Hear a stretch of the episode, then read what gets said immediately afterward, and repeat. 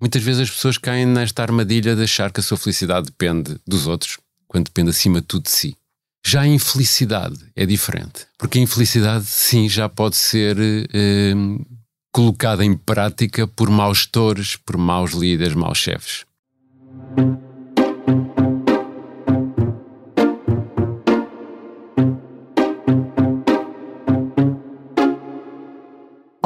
Bem-vindos de volta ao podcast do Expresso O Céu é o Limite, um podcast sobre carreiras e liderança, onde semanalmente lhe dou a conhecer a pessoa por detrás do líder e recebo neste espaço os gestores que estão a marcar o presente e os que não pode perder de vista, pois prometem marcar o futuro. Proponho-lhe uma viagem pelo mundo do trabalho, da liderança e da gestão para que saiba quem são, como começaram e onde querem chegar os líderes portugueses. Eu sou a Cátia Mateus, jornalista de Economia do Expresso, e este é o podcast O Céu é o Limite. Hoje recebo em estúdio Ricardo Parreira, CEO da PHC. Olá, Ricardo, bom dia, bem-vindo. Bom dia, Cátia. Invista na bolsa like sem pagar comissões. Like na app do Active Bank. Like para quem tem entre 18 e 35 anos, todas as ordens da Bolsa são a custo zero para qualquer mercado disponível no Active Bank. Active Bank. Simplifica. Like a boss. Não dispensa a consulta da informação contratual e pré-contratual legalmente exigida consultadas no site do Active Bank. O investimento em valores mobiliários não garante os montantes investidos, existindo por isso o risco de perda da totalidade do capital. Campanha aplicável a valores mobiliários negociados em bolsa. O Banco Active Bank SA encontra-se autorizado designadamente a prestar serviços como intermediário financeiro registado junto da Comissão de Mercado de Valores Mobiliários sobre o número 116 em 29 de julho de 1991. Banco Ativo Banco SA. É conhecido como um dos chefes felizes do panorama nacional. Formou-se em gestão e, em 1989, com apenas 20 anos, criou em Portugal a tecnológica PHC Software, hoje com estatuto de empresa multinacional e escritórios em Oeiras, Porto, Madrid, Maputo, Luanda e Lima, no Peru. Soma 34 anos à frente da empresa, a liderar uma equipa de perto de 300 trabalhadores espalhados por vários países. Na PHC, ajudou a criar um ecossistema empresarial que possibilita que as pessoas que nela trabalham se sintam mais felizes, mais motivadas e, consequentemente, mais produtivas. Uma fórmula de sucesso que lhe tem valido a presença recorrente nos rankings das melhores empresas para trabalhar e das mais felizes também.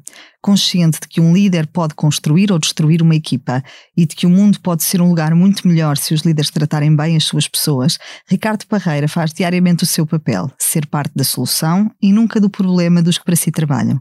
Até porque, como diz, fazemos melhor quando amamos o que fazemos. Ricardo, isto é um dos melhores perfis que eu já, já tracei aqui no, no arranque do, do podcast. O que é isto de fazer as, as pessoas felizes e de ter empresas felizes? Eu tenho tido ao longo da minha vida sempre um foco em, em apreciar a vida e por isso quis construir uma empresa que fosse um, um prazer lá trabalhar. Esse sempre foi o meu primeiro objetivo. Depois, ao longo do tempo, comecei a perceber que de facto a felicidade é lucrativa. E eu costumo usar este conceito para os gestores e os gestores que me estão a ouvir eh, de acreditarem que este investimento na, no bem-estar e na, no, num feeling geral de eu gosto de trabalhar aqui, que traz imensa produtividade. Eu acredito que a felicidade depende de nós. Portanto, a minha felicidade depende acima de tudo das minhas decisões, de, de, das escolhas que eu faço e não tanto da empresa, do chefe, do governo. E nós damos formação sobre esta atitude para a felicidade. Porque muitas vezes as pessoas caem nesta armadilha de achar que a sua felicidade depende dos outros, quando depende acima de tudo de si. Já a infelicidade é diferente. Eu interpreto uma grande diferença entre a felicidade e a infelicidade. Porque a infelicidade, sim, já pode ser eh, colocada em prática por maus gestores, por maus líderes, maus chefes. Um líder microgestor, um líder que não confia, um líder que avalia pela negativa. Um, ehm, esse, esse género de liderança contribui imenso para a infelicidade. Portanto, a minha visão é que temos então que treinar os líderes.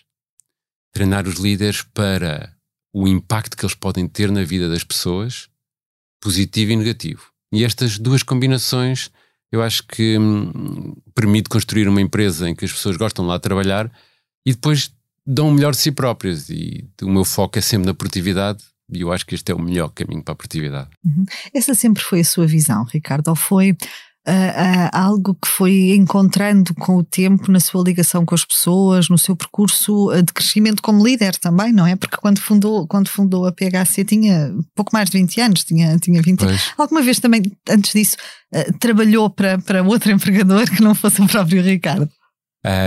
sim, portanto, quando eu imaginei a minha carreira, eu percebi, uh, eu percebi rapidamente que tinha que uh, conhecer mais. Uhum.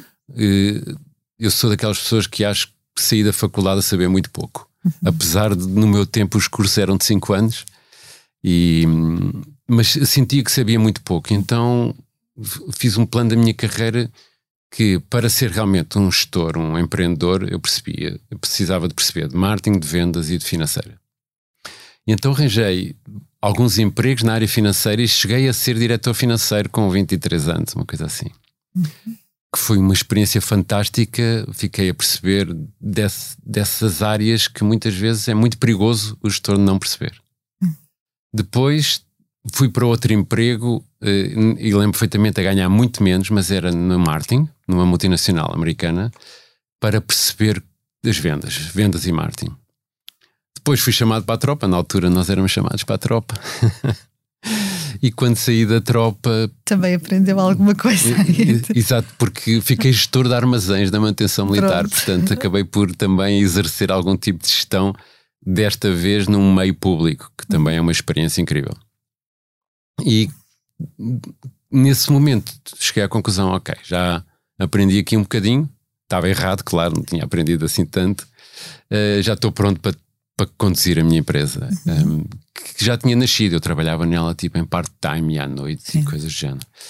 E, e pronto, portanto, o início da minha carreira foi este. Trabalhei em três ou quatro empresas durante dois ou três anos. Uhum, já para, com a sua criada? Já, já com a minha criada. Sim eh, mas sempre focado em aprender estas várias áreas para quando uhum. chegasse ao dia a dia estar muito mais preparado para os desafios que um, que um empreendedor tem, que são nestas frentes todas. Uhum, uhum.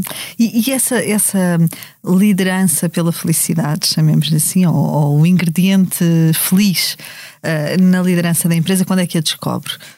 Não foi, presumo, imediato, não? Kátia, não. Uh, deste ponto de vista de neurociência competitividade, demorou a descobrir. Mas eu cedo descobri que eu gostava de trabalhar numa empresa com boa disposição, em que uma gargalhada fosse um bom sinal. Naqueles tempos dos anos 80, havia esta conotação de que as pessoas a rir no, no trabalho estão a brincar, não estão a trabalhar. E eu tinha uma visão ao contrário. Se eu ouvir uma gargalhada, aquilo é a melhor coisa que se pode ouvir.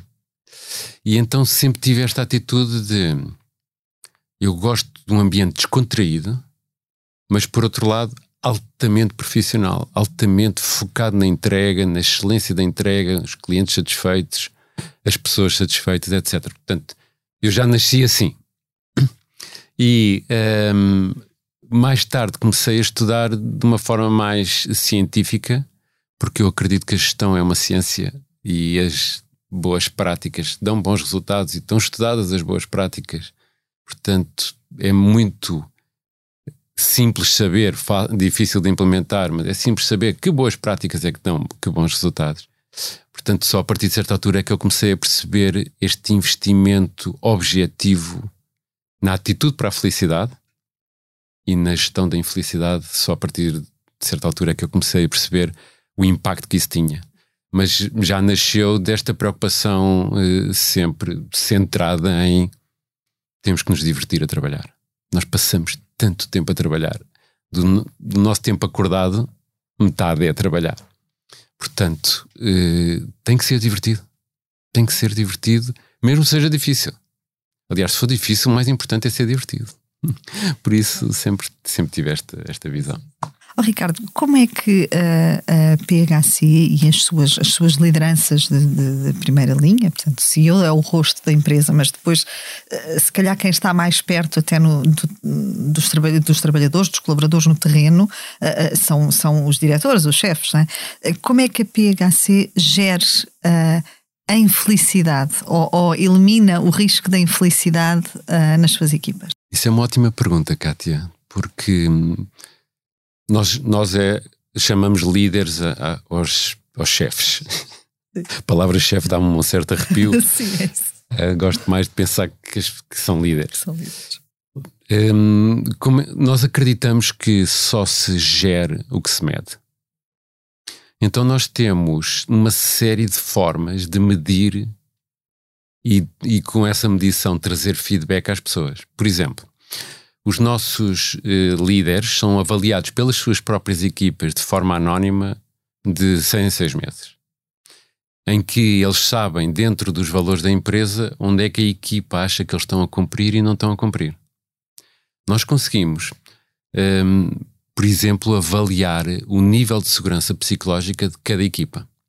Segurança psicológica foi um termo que nasceu aqui há uns tempos porque a Google fez um estudo de todas as suas equipas para descobrir qual era o fator que trazia mais performance a uma equipa. E não é a capacidade técnica, não é o grau académico, não é nada. É só um segurança psicológica. E a segurança psicológica é toda ela criada pelo líder. Por exemplo, se ele tem uma equipa de cinco pessoas e só uma ou duas é que falam e as outras três não falam, isto não há segurança psicológica. Ele tem que ativamente contribuir para que todos participem. E este género de técnicas nós treinamos. Treinamos e depois avaliamos. Avaliamos se a equipa acha que tem segurança psicológica. Quando saem estes resultados, nós temos coaching para estes líderes, para aqueles que não estão lá, para eh, trabalhar em segurança psicológica. Portanto, nós aplicamos, nós chamamos a isto de Human Capital Management. Um, aplicamos toda a tecnologia, tudo isto é feito com tecnologia, não é? Um, para avaliar isto. Outra coisa que nós avaliamos é o estado de espírito. Qual é o estado de espírito das pessoas? Além do engagement e o compromisso que todas as empresas avaliam, nós avaliamos também o estado de espírito. E é de uma forma muito simples. De vez em quando, no software, aparece uma pergunta: como é que te sentes? Feliz, não feliz, chateado, não chateado, coisa assim. As pessoas respondem. O, a observação no ponto do estado em que a pessoa está. Não nos diz muito, porque há pessoas que estão sempre tristes e há pessoas que estão sempre felizes, mas a evolução e a tendência, sim. Se uma pessoa sempre disse que estava no nível 4 e agora está em 3, passa-se ali alguma coisa. As pessoas sabem isto, é tudo feito com muita transparência na PHC, os líderes sabem isto e podem atuar sobre isto. E eu posso visualizar, eu sei uh, à semana qual é o estado de felicidade da PHC e sei Uh, sei exatamente, por exemplo, quando as coisas não nos correm bem, nota-se aquilo a baixar. Mas depois, quando temos vitórias, nota-se a subir. Portanto, é, é, muito útil para um gestor e para um CEO conseguir perceber o mood geral da empresa e quando é que ele tem que puxar para cima ou quando é que pode deixar a coisa andar. Uh, hoje em dia, a tecnologia ajuda-nos muito a medir isto. Diria que na atualidade uh, essa questão da segurança psicológica é um fator que não pode de todo ficar ao acaso numa organização. De uma forma geral, o bem-estar e a felicidade não acontece por acaso, infelizmente. Aliás, se deixarmos ao acaso, não vai acontecer. Porque o mercado é competitivo, a nossa vida atrapalha, e nesse sentido, se nós deixamos a cultura entregue a si própria, não vai ser a cultura que a empresa devia ter. Por isso temos de ter um incrível cuidado. Daí esta preocupação de treino das pessoas, esta preocupação de avaliação constante, de, no fundo de acompanharmos como é que como é que todas estas áreas estão. No passado e em algumas empresas o foco está sempre nas vendas, nos clientes e na operação. E hoje, com esta necessidade incrível de manter e reter o talento, nós temos que nos focar muito mais nas pessoas. Eu, isto para mim já era uma realidade desde sempre, mas hoje está a ficar claro para muito mais empresas e estou a ver com algum agrado de que há cada vez maior preocupação neste sentido. Sim. E, e a, perguntar-lhe, Ricardo, como é que é o, o, o, dia a dia de trabalho do CEO Ricardo na, na empresa? O meu dia a dia de trabalho. Um, nós temos, temos várias, vários conceitos. Para já, o, eu começo sempre o dia por fazer exercício e meditação. E eh, depois, o, o, meu período melhor de foco, o meu período melhor de capacidade de concentração é das 8 às 10 da manhã. Para essas horas eu nunca marco reuniões, é uma altura em que eu reflito. Eu, eu de estar aqui muito cedo, mas... Não, foi uma hora, uma hora Pronto, ótima, porque sim, assim estava concentrado neste momento. mas já estive a fazer exercício já estive a fazer meditação. Um, depois, nós temos na PHC o que nós chamamos um governance, um governance para que uh, para que o, as, os assuntos certos sejam tratados nos momentos certos. Eu uh, não gosto mesmo nada de reuniões.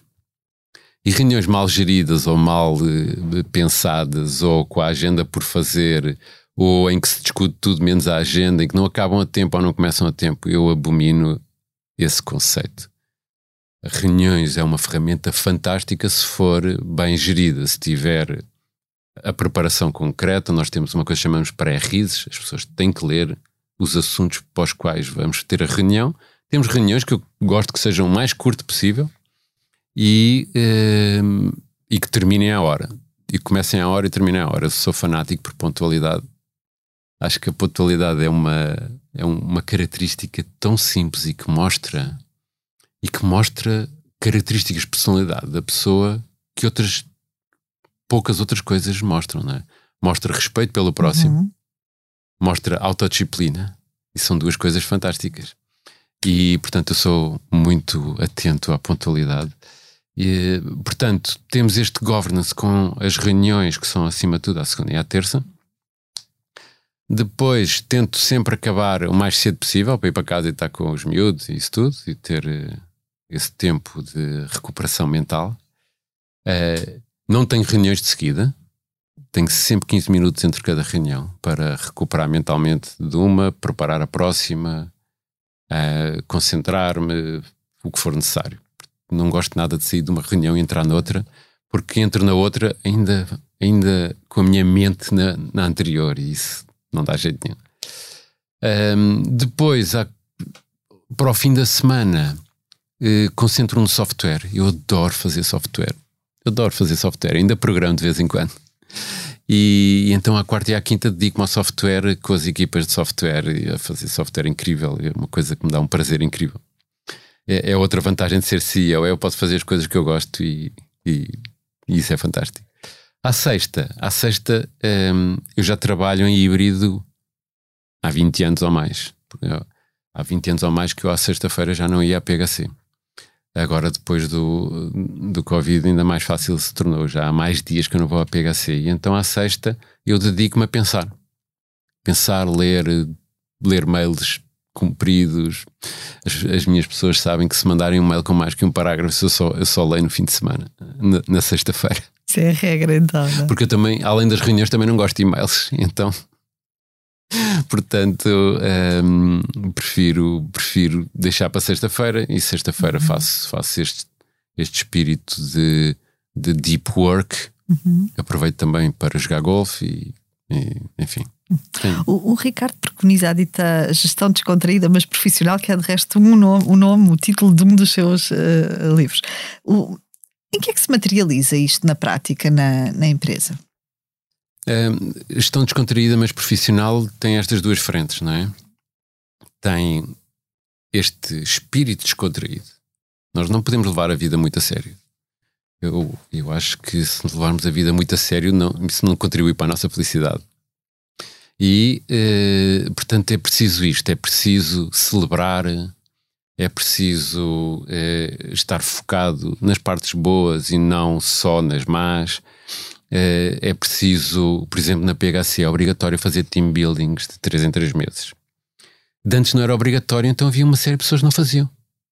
E nós, pronto, a partir daí passou a tornar-se obrigatório. Porque é preciso um momento para recuperar, um momento para socializar. Um momento para um, cada vez que nós socializamos, libertamos a hormona da oxitocina, que é uma hormona do bem-estar também. Portanto, uh, estas coisas é, é aquilo que a Cátia estava a dizer há pouco. Isto não acontece por acaso. Nós temos que criar este sistema. Uh, o sistema da celebração para nós também é muito importante. Nós temos muitas festas na PHC. Sempre podemos, fazemos festa. E, hum, isso é muito agradável, que as pessoas criam relações, não é? E, e está estudado que as boas relações são o fator número um da felicidade. Portanto, nós promovemos que isso aconteça, não por acaso, mas promovemos que aconteça. E depois a outra parte do descontraído mas profissional é profissional. E eu acredito que nós temos que ter uma consistência incrível na nossa entrega. O nosso cliente está sempre à espera uh, e corretamente de uma entrega impecável, uh, on time.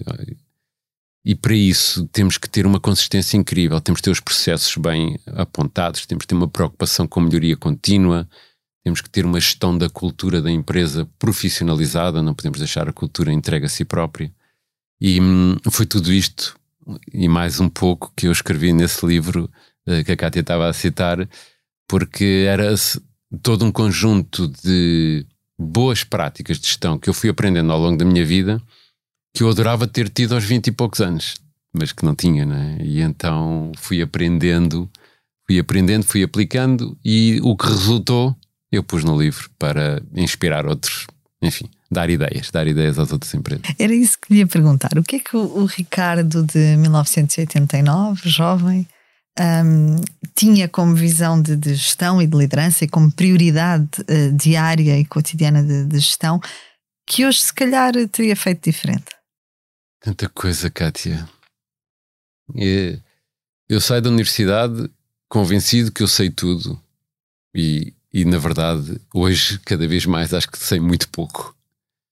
Uh, isso, isso foi uma pena porque, porque nós temos que estar constantemente a aprender.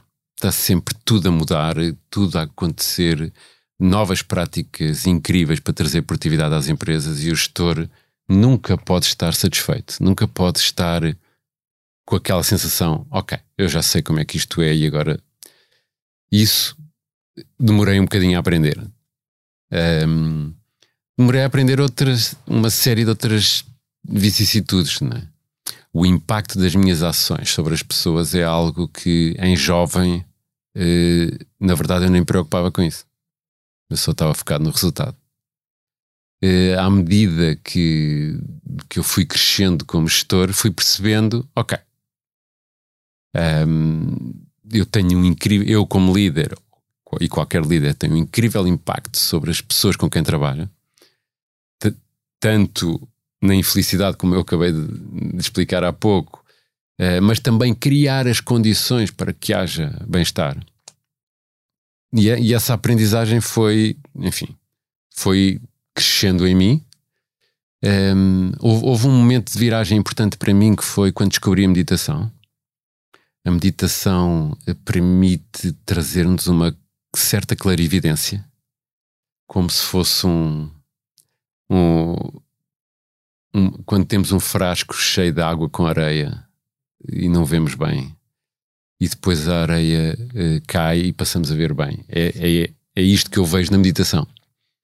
As, trazer as técnicas de meditação para o dia a dia permite-nos ver o impacto do que fazemos com uma clarividência que não, que não temos quando não há esse, esse exercício. E a partir daí eu acho que mudei imenso. Felizmente descobri meditação aos 30 e poucos e, e, acho que me dei imenso como líder. E, e há pessoas que ainda trabalham na PHC que uhum. se lembram do Ricardo antes e o Ricardo agora, e é muito, muito diferente. Ricardo, um, essa felicidade um, que quer uh, fazer acontecer na, nas suas pessoas diariamente, um, como é que ela se constrói em termos de políticas da empresa? O que é que a empresa faz pelas suas pessoas para que elas possam efetivamente sentir-se mais felizes? Nós temos, eh, isso era uma resposta que podíamos estar aqui uh, a manhã inteira, exato, um dia inteiro ou mais. Um, as pessoas precisam, primeiro que tudo, de um propósito para, se, para quererem dar o seu máximo e se sentirem bem com isso.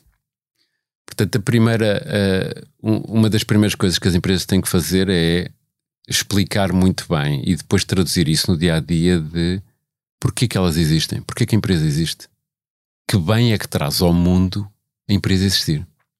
Por exemplo, na PHC o nosso, o nosso propósito é Better Management for Happier People. Porque nós acreditamos que as empresas bem geridas vão trazer bem-estar a todos, a todas as pessoas, todos os stakeholders. E isso é o primeiro ponto. E então o que nós temos é que relembrar continuamente que o que se espera dos PHCs é que trabalhem para um better management for happy people. Quando as pessoas se encaixam neste propósito, logo aí já é algo muito bom para a felicidade. Há um livro do Simon Sinek que é o Start with a Why, que é um livro que quando eu li nunca mais consegui voltar atrás, porque de facto o why, o porquê que a empresa existe é muitíssimo importante. Depois, cada um tem que sentir que o seu trabalho teve impacto. O seu trabalho individual teve impacto. Não há nada melhor do que chegarmos ao final da semana ou ao final do dia e pensar o que eu fiz trouxe frutos a mim, aos meus colegas, à organização, ou o que for. Então nós temos uma preocupação muito grande com a organização do trabalho para que seja visível uh, à equipa, ao líder, etc., o trabalho que a pessoa teve. Usamos muitas metodologias agile que ajudam imenso a isto. São metodologias de gestão que permitem uh, que as pessoas, há ciclos, há o que se chama cerimónias, que não são mais do que reuniões, momentos para apresentar, momentos para refletir, momentos para avaliar os resultados. E tudo isso traz esta sensação muito positiva a cada, a cada PHC de o meu trabalho tem importância. E foi aqui que isto mexeu, foi aqui que isto fez evoluir. Todas estas coisas são coisas que contribuem para a felicidade. Nós temos é que perceber o que é que realmente ativa a felicidade da pessoa.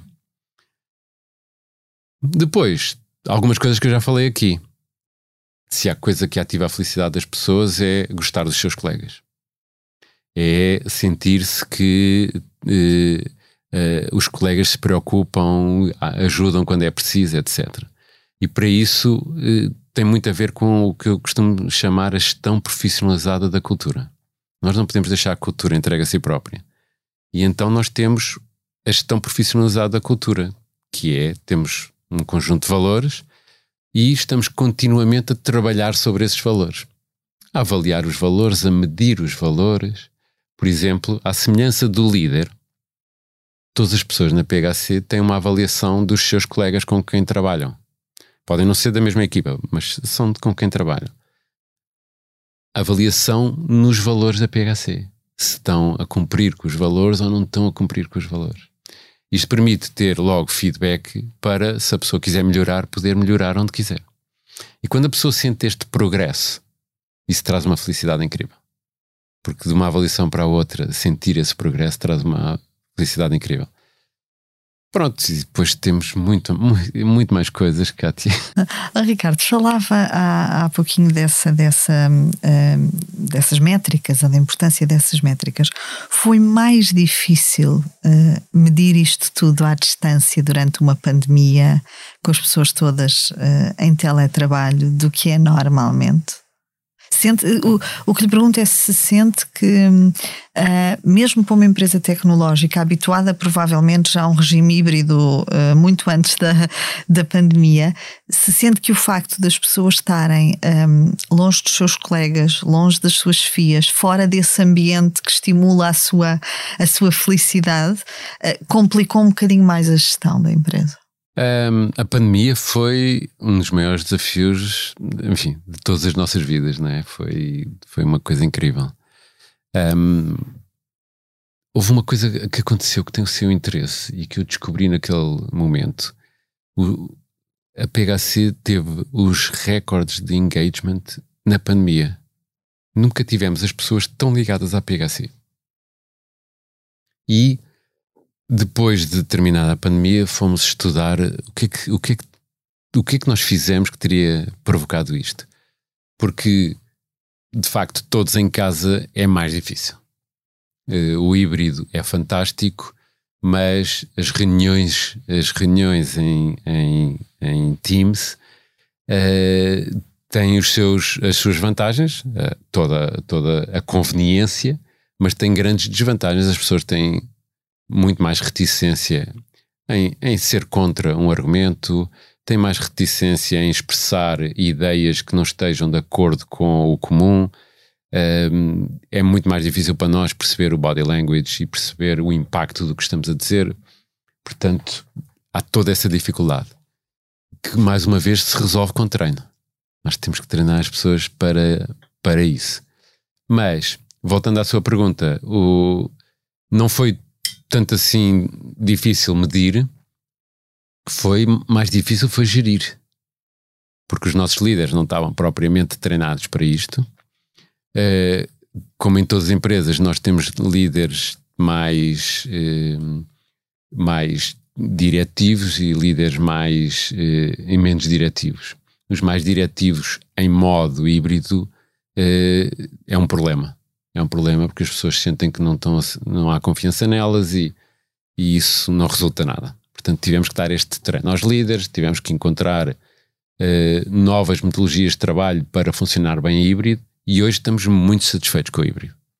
Hoje na PHC as pessoas têm que ir duas vezes ao escritório e estão três dias em casa. E nós eh, concluímos que isto aumentou imensa a produtividade da PHC. Porque a verdade é que nós precisamos de tempo social, precisamos de estar conectados com os colegas, etc. Mas depois, numa empresa como nós, que é uma empresa acima de tudo knowledge workers, nós precisamos de estar concentrados para produzir realmente trabalho de, de excelência. E esse, esta combinação do híbrido permite exatamente isto. Bem gerido, bem executado, com uma organização do trabalho uh, bem feita, por exemplo, com uma avaliação pela entrega e não uma avaliação pela observação, que é uma mudança radical na vida das empresas, muito, muito difícil, a maior parte das empresas estão habituadas a ver se a pessoa trabalhar, trabalha vendo que ela está a trabalhar. E às vezes não quer dizer nada, né? Claro. Nem nunca quis. E esse é que é um ponto interessante Exato. deste mundo híbrido. É muito mais eficaz do ponto de vista da gestão avaliar a pessoa pelo que ela entrega do que se ela está a trabalhar, porque pode não estar a trabalhar, pode estar pode estar a sonhar, não é? Pode estar a fazer outras coisas. Também é importante, mas. É, é muito, muito importante. E, e, acima de tudo é importante Hoje em dia vejo muita importância na flexibilidade que o híbrido traz. Nós temos uh, a idade média da PHC é 36, 37 anos, portanto temos muitos pais de muitos filhos e, e, os pais precisam de flexibilidade para ter uma vida simpática com a empresa e com os filhos. E este híbrido ajuda imenso desse ponto de vista. Por outro lado, nós, nós estudamos que em média um PHC demora à volta de 40 minutos de trânsito a chegar a PHC o que nós poupamos de horas no trânsito e o ganho de qualidade de vida que isso trouxe às pessoas é uma coisa absolutamente fantástica. Claro que é difícil e é preciso montar a organização para poder avaliar pela entrega. Não pode-se dar o caos de as pessoas vão para casa e não trabalham.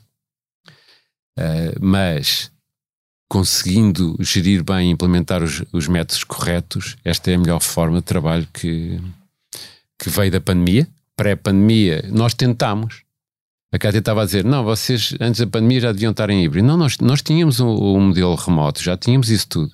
Mas as pessoas tinham vergonha, tinham medo. Porque acha que ainda existe de facto muito, mesmo numa empresa tecnológica como a vossa, aquela cultura do, do presentismo, de ser o primeiro a chegar, o último a sair, de. Essa cultura eh, foi uma cultura que sempre fez muita confusão, pessoalmente. Portanto, eu sou daquelas pessoas que se a pessoa está lá às 7 da noite, alguma coisa correu mal. Alguma, e se está às 8, então correu mesmo mal. De vez em quando temos picos de trabalho, ok, tudo bem, é, às vezes é preciso, mas de uma forma sistemática, uma pessoa que sai tarde, eh, não, não é um bom profissional. Ou o seu líder não é um bom profissional. Eh, ou alguém ali, alguma coisa ali corre mal. Portanto, na PHC não há cultura de presentismo, antes pelo contrário, das pessoas. A maior parte das pessoas pode escolher até o seu horário. Eh, as pessoas têm a que entregar. E quando não entregam, não dá. Pronto. Mas a cultura do presentismo eu acho que eh, não resulta. E, e, não resulta numa empresa baseada eh, cujos seus resultados dependem do intelecto das pessoas. Porque a cultura de presentismo o que é que faz? Faz eu estar a fingir que trabalho uma série de tempo. Sim. Porque trabalhar muitas horas concentrado não dá. Portanto, a partir de certa altura só estou a fingir que trabalho. Looking busy, como eu costumo dizer. E estou ali a ver os e-mails e estou ali e tal, mas não estou a trabalhar. Se a empresa eh, promove a cultura do presentismo em que o chefe vê que ele está lá e fica satisfeito com isso, é um problema. Porque as pessoas vão fingir que trabalham. Uh, nós não. Nós, como preferimos focar-nos totalmente na entrega, uh, enfim, fingir que trabalha nem sequer vale a pena, melhor ir para casa. O Ricardo falava da, da, do facto da, da PHC uh, eh, ter uma, uma faixa etária, ou ser predominantemente uma empresa muito jovem, com muitas crianças, portanto, com muitos pais de muitas crianças. Como é que vê a semana de quatro dias? Na... Eu. Um, eu tenho um, uma opinião muito concreta da semana de quatro dias.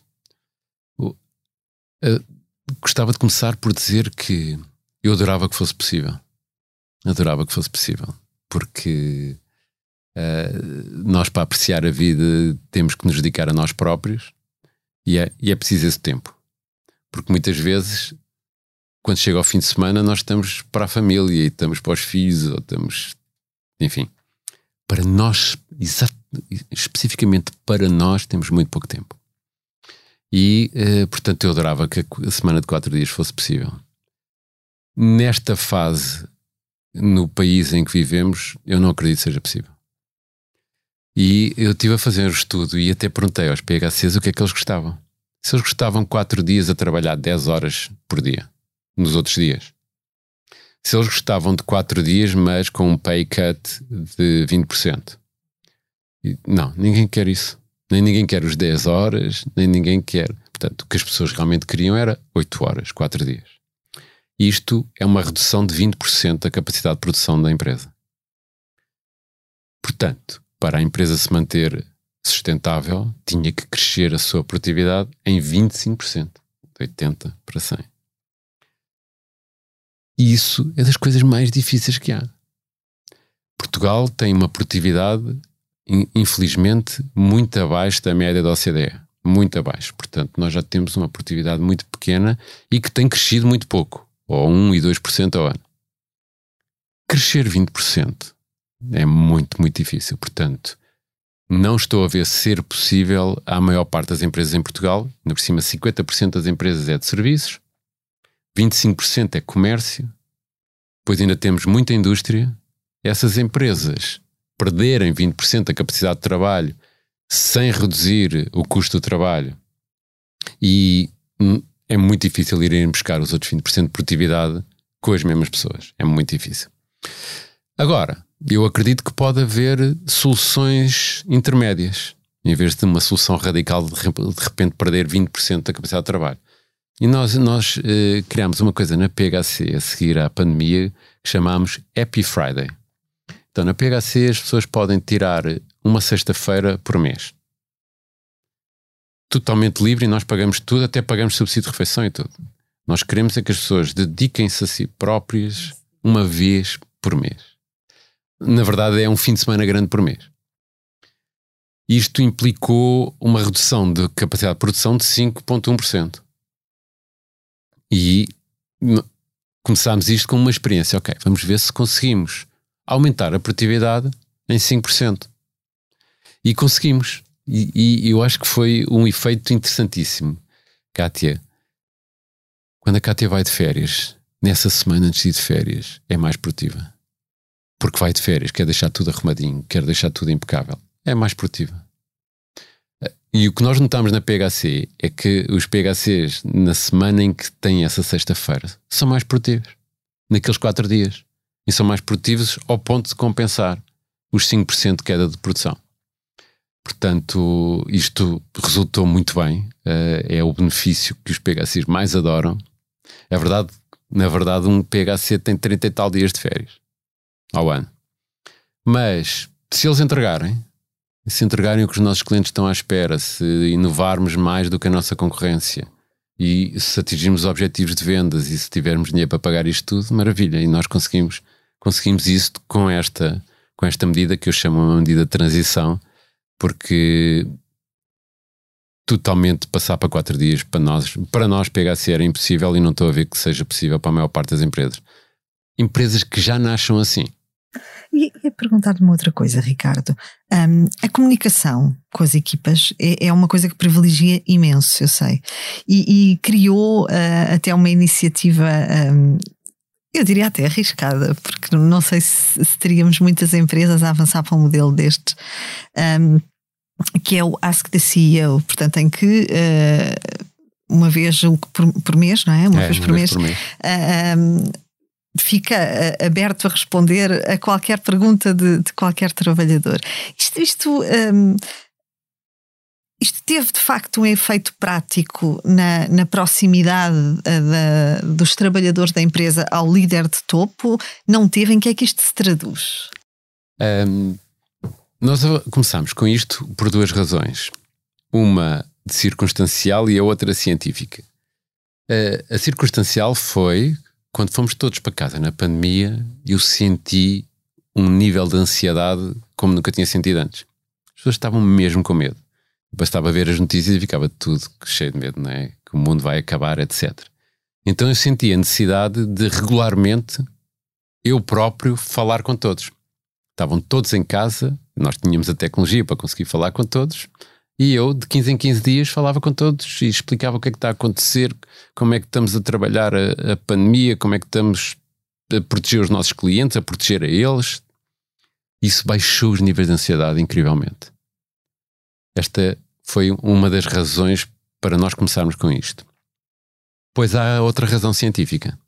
Está estudado que os millennials e os centennials, que é hoje em dia grande parte da força de trabalho, dão muita importância aos valores da empresa, ao que ela defende e ao que o seu líder defende e ao, aos valores do seu líder. Portanto, eh, aquelas empresas que nós não vemos o líder, que ele raramente fala, exceto no jantar de Natal, isso está a acabar para esta geração. E então é mesmo necessário eh, estar constantemente com eles. Juntando estes, dois conceitos a nós precisamos de uma cultura profissionalizada. O que significa que é muito importante o líder dizer o que é que se espera de N situações. Tudo isto junto, construímos este conceito do Ask the CEO, que hoje em dia já está mais standardizado na PHC, que é uma vez por mês. Eu faço um live stream para os PHCs no sítio onde eu estiver e para os outros todos do mundo inteiro assistirem uh, a uma sessão, é uma sessão de meia hora em que durante 15 minutos eu digo como é que está a correr a PHC, as vitórias, o que é que está, uh, o, que é que está o que é que está a acontecer, como é que estão os resultados, estamos nos objetivos, não estamos, tudo, tudo isso. E dos outros 15 minutos eles podem fazer perguntas sobre o que eles quiserem, anónimas. E fazem, Cátia, e fazem. Tipo, quando é que vamos ser aumentados? Quando é que. Uh, Uh, aumentou agora o subsídio de refeição, quando é que aumenta na PHC? Um, tenho um líder que eu não gosto, o que é que eu hei de fazer? Tudo, fazem-me as perguntas todas. O que é uma coisa absolutamente fantástica, porque eu respondo a todas como eu consigo e isto reduz imenso todas aquelas conversas de corredor, porque qualquer PHC diz, então pergunta, pergunta. Há pessoas que vão guardando as perguntas ao longo do mês para me fazerem ali. Um, claro, é arriscado. É arriscado porque se eu responder mal, uh, a coisa pode correr mal. Mas um, eu, o efeito é muito positivo. Muito positivo. Uh, as pessoas sentem que podem fazer perguntas. Às vezes há perguntas uh, mais agressivas que também têm a sua piada, porque há, há, às vezes há pessoas que fazem perguntas muito agressivas e os outros sentem-se mal com aquelas perguntas. Há toda uma relação emocional naquele momento. É muito, muito interessante. Muito interessante. Do ponto de vista sociológico, é dos momentos mais giros que há. Eu adoro aquele momento. Uh, as pessoas dizem, ok, é arriscado, é verdade. Já houve outros CEOs a quem eu contei estas histórias que aplicaram com sucesso e outros sem sucesso nenhum porque de facto ou há uma cultura de transparência ou então pode ser um problema. Queria lhe colocar, não queria encerrar o, o nosso podcast sem lhe colocar também uma, uma questão que, que para mim é crítica para as empresas tecnológicas tem a ver com a escassez de talento, com a dificuldade de contratação. Um, eu presumo que, que, na PHC eh, também se sinta isso, apesar de ser uma empresa que procura atrair uh, pessoas felizes e isso por si só possa ser um, um facilitador uh, em termos de imagem da empresa um, e lhe perguntar as dificuldades uh, de, de, recrutamento que as empresas, não só no setor tecnológico, mas muito no setor tecnológico, sentem em Portugal são um problema de quê? São um problema de baixos salários, são um problema de falta de atratividade uh, dos projetos, porque temos uma nova geração de profissionais que se move muito uh, pelos projetos, pelo seu potencial de, de, de crescimento associado, pela formação. Porque é que nós, no fundo, não conseguimos contratar ou temos dificuldade em contratar? E como é que isso se resolve também? Ok, se é que existe essa é uma, essa é uma, boa, é existe uma, essa é uma boa pergunta. Assim. Resolve-se, resolve-se, resolve-se. Mas as causas, as causas são variadas. Uma coisa é certa, na Europa paga-se mais do que em Portugal. Isso eh, logo aí nós sofremos essa competição. E mais eh, agora, se calhar, até com o teletrabalho, em que as pessoas podem estar é, em Portugal. É. E, e, mas uma coisa é certa: os portugueses são incríveis. Um terço da força de trabalho Luxemburgo, que tem muito mais produtividade que Portugal, são portugueses. Portanto, o que é que se passa aqui para uh, nós não termos os ganhos de produtividade com uma força de trabalho tão fantástica. Nós acreditamos que é a gestão. Temos que melhorar a gestão. Portanto, melhorar a gestão para melhorar os resultados das empresas, para as empresas pagarem mais. Para mim, só vejo esse caminho e é, esse, é nessa luta que eu estou. E eu acho que todas as empresas de tecnologia em Portugal, e não só, porque já há escassez de talento noutras, noutras áreas. áreas Outra causa é há mais procura que oferta. Portanto, e é a lei da economia, não é? Mal há mais procura que oferta, o preço sobe. O preço sobe, as empresas conseguem acompanhar ou não conseguem acompanhar. E hoje em dia há uma escassez de talento neste mundo digital. Nós, e, e não é só para as empresas tecnológicas. Nós fizemos um estudo junto de 1500 PMEs em Portugal em que 85% delas disseram que a maior dificuldade na transição digital é não ter as pessoas para a transição digital. Portanto, as próprias empresas precisam deste, desta nova mentalidade de que têm que ter dentro delas capacidade digital, que pode muito bem ser por treinar as pessoas que lá estão. Sim, por requalificação, Mas, não é? Exato. Mas isso é absolutamente imprescindível porque as faculdades não estão a formar pessoas que cheguem para toda a procura que há. Portanto, temos a competição estrangeira, temos a falta de capacidade de produção de eh, pessoas formadas e depois temos eh, o, o, que eu considero ser eh, a falta de preocupação das empresas com o employer brand. Ou seja, nós temos que saber comunicar o que é que é trabalhar dentro da empresa. E às vezes as empresas nem sequer comunicam, quanto mais saber comunicar. Por isso, nós eh, investimos muito esforço em explicar ao mundo o que é que, o que, é, que é trabalhar na PHC, as vantagens que há, eh, o, que é que as pessoas lá gostam de trabalhar, porque que gostam de lá trabalhar, etc., para atraí-las. Hoje nós vemos muito talento, eh, uma área tão importante como os clientes. Antes as empresas a maior parte do tempo focavam-se em arranjar clientes e reter clientes. Eu acho que agora devemos começar por encontrar o melhor talento e retê-lo. E depois então ir atrás de reter os clientes e, e atrair clientes. E esta é uma realidade que mudou.